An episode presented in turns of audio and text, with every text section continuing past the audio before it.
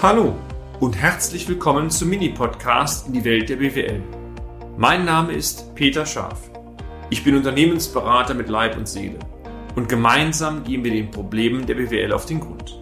Kurz, kompakt, unverständlich.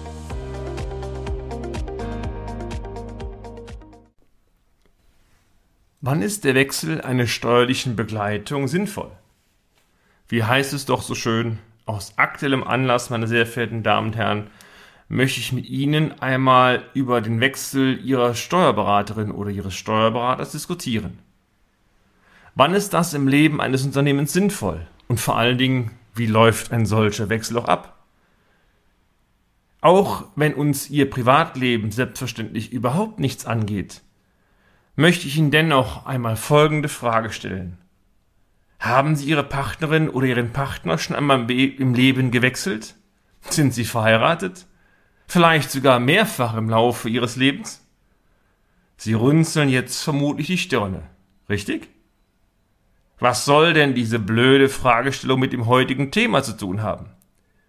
Die Antwort ist, wie so oft, meine sehr verehrten Damen und Herren, verblüffend einfach. Viele von Ihnen werden im Laufe des Lebens ihre Partnerschaft neu ausgerichtet haben. Teilweise in alter, aber teilweise auch in neuer Besetzung.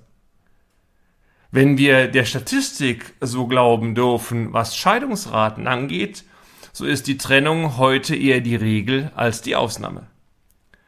Es gibt natürlich keine offiziellen Statistiken bezogen auf den Wechsel ihrer Steuerberaterin oder ihres Steuerberaters. Dass diese Verbindung aber im Laufe eines Unternehmenslebens auseinandergeht, das ist eher die Ausnahme als der Regelfall. Grundsätzlich, und das ist mir sehr wichtig heute zu betonen, ist das eine gute Botschaft. Denn eine steuerliche Begleitung ist sehr wichtig und sollte nicht jeden Tag wie die Unterwäsche gewechselt werden. Aber diese Ehe oder diese Beziehung sollte auch vernünftig funktionieren. Und genau da, da hakt es manchmal dran. Bloß weil eine Beziehung lange hält, sagt das alleine noch nichts über die Güte dieser Beziehung aus. Es gibt übrigens interessante Erläuterungen und Publikationen von Psychologinnen und Psychologen, die sagen, eine Beziehung geht dann zu Ende, wenn man sich nichts mehr zu sagen hat. Übersetzt heißt das, man kann sich vorher auch jeden Tag streiten, ist völlig egal. Solange es eine Kommunikation noch gibt, funktioniert oder hat man eine Beziehung. Ob das natürlich der Idealfall ist, das, meine sehr verehrten Damen und Herren, das sollten Sie ganz alleine für sich beurteilen. Was sind denn nun die Anforderungen an eine gute steuerliche Begleitung? Um die geht es uns ja heute. Diese Anforderungen, die Sie an eine Steuerberatungskanzlei stellen, verändern sich natürlich im Laufe des Wirtschaftslebens eines Unternehmens. Es liegt zum einen an den ständig sich ändernden rechtlichen Gegebenheiten, zum anderen aber auch an den unterschiedlichen Bedürfnissen, die sich im Laufe des Unternehmenslebens auch ändern.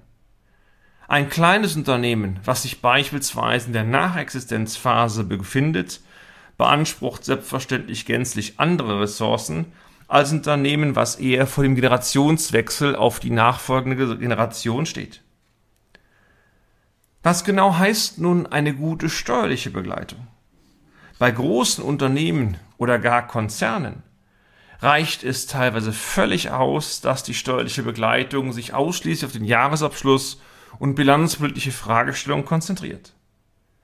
Unser typisches Mandantenklientel, also der Mittelstand, benötigt aber einen Sparingspartner oder eine Sparingspartnerin, die über den Tellerrand hinausschauen kann und vor allem dies auch möchte. Die reine Erstellung einer Steuererklärung reicht als Unterstützungsdienstleistung unserer Ansicht nach überhaupt nicht auf. Lassen Sie mich Ihnen einmal einige Fragen zur Gewissenserforschung stellen. Werden die betriebswirtschaftlichen Auswertungen jeden Monat von Ihrer steuerlichen Begleitung mit Ihnen durchgesprochen? Genügen die betriebswirtschaftlichen Auswertungen tatsächlich auch einem vernünftigen Qualitätsstandard? Das bedeutet zum Beispiel, dass die notwendigen Abgrenzungspositionen exemplarisch sei genannt Bestandsveränderungen oder Lagerveränderungen, Abschreibungen und so weiter, auch tatsächlich jeden Monat gebucht werden. Steht im Fokus Ihrer begleitenden Tätigkeit die Ertragsoptimierung und nicht die Senkung der Steuerlast? Wurde die Gliederungstiefe der Kontennachweise bzw. der Summen- und Saldenliste kontinuierlich an die betriebswirtschaftlichen Erfordernisse angepasst? Ist Ihre steuerliche Begleitung in die Unternehmensabläufe Ihres Unternehmens tatsächlich involviert und kennt sie die aktuellen Entwicklungen?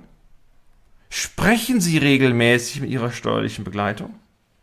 Erhalten Sie regelmäßig Tipps, Impulse zur Verstetigung Ihres Unternehmenserfolges? Genießt Ihr Steuerbüro eine gute Reputation bei Ihren Finanzpartnern?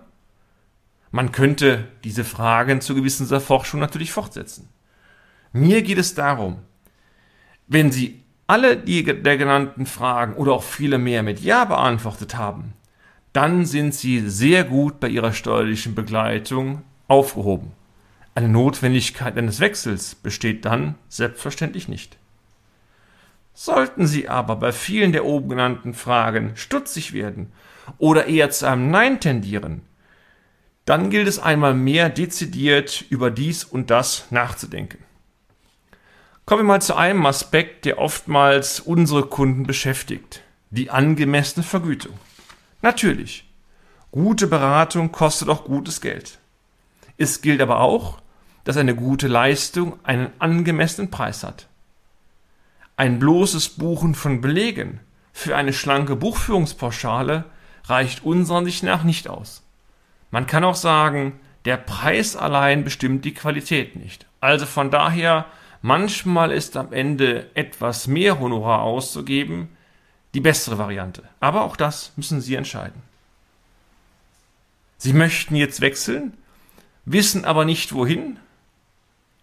Ja, ganz einfach. Wie geht es denn dann weiter? Wie finden Sie denn den richtigen Steuerberater, die richtige Steuerberatung für Ihr Unternehmen? Auch hier gilt, ein Patentrezept, meine sehr geehrten Damen und Herren, gibt es nicht. Ich, wir konnten sehr gute Erfahrungen mit renommierten großen Kanzleien sammeln, aber auch sehr schlechte. Gleiches gilt auch für kleine Kanzleien, die sich teilweise durch ein sehr hohes persönliches Engagement der Inhaberin oder des Inhabers auszeichnen, aber auch teilweise mit den hohen Anforderungen völlig überfordert waren. Auf gut Deutsch, groß ist immer gut oder groß ist immer schlecht oder klein ist immer gut, klein ist immer schlecht, das passt unserer Ansicht nach überhaupt nicht. Klar sollte eines sein. Ein Wechsel der steuerlichen Begleitung muss wohl überlegt, gut durchdacht und vor allem so umgesetzt sein, dass kein Scherbenhaufen entsteht. Genau der Aspekt Scherbenhaufen, was machen wir denn, wenn die alte Kanzlei bockt und die Daten beispielsweise nicht rausrückt? Das hindert viele Unternehmen daran, selbst wenn es berechtigte Gründe gibt, einen Wechsel zu überlegen, diesen Schritt nicht zu vollziehen. Wenn Sie es so wollen, die Unternehmerinnen und Unternehmer haben schlicht Angst. Und ich kann das in vielen Bereichen absolut nachvollziehen. Nur manchmal muss man sich Themen aus meiner Sicht auch stellen. Wie Sie nun die richtige Kanzlei für sich finden, dies, dies erfahren Sie sehr gerne im nächsten Beitrag. Und damit sind wir auch schon am Ende des heutigen Podcasts.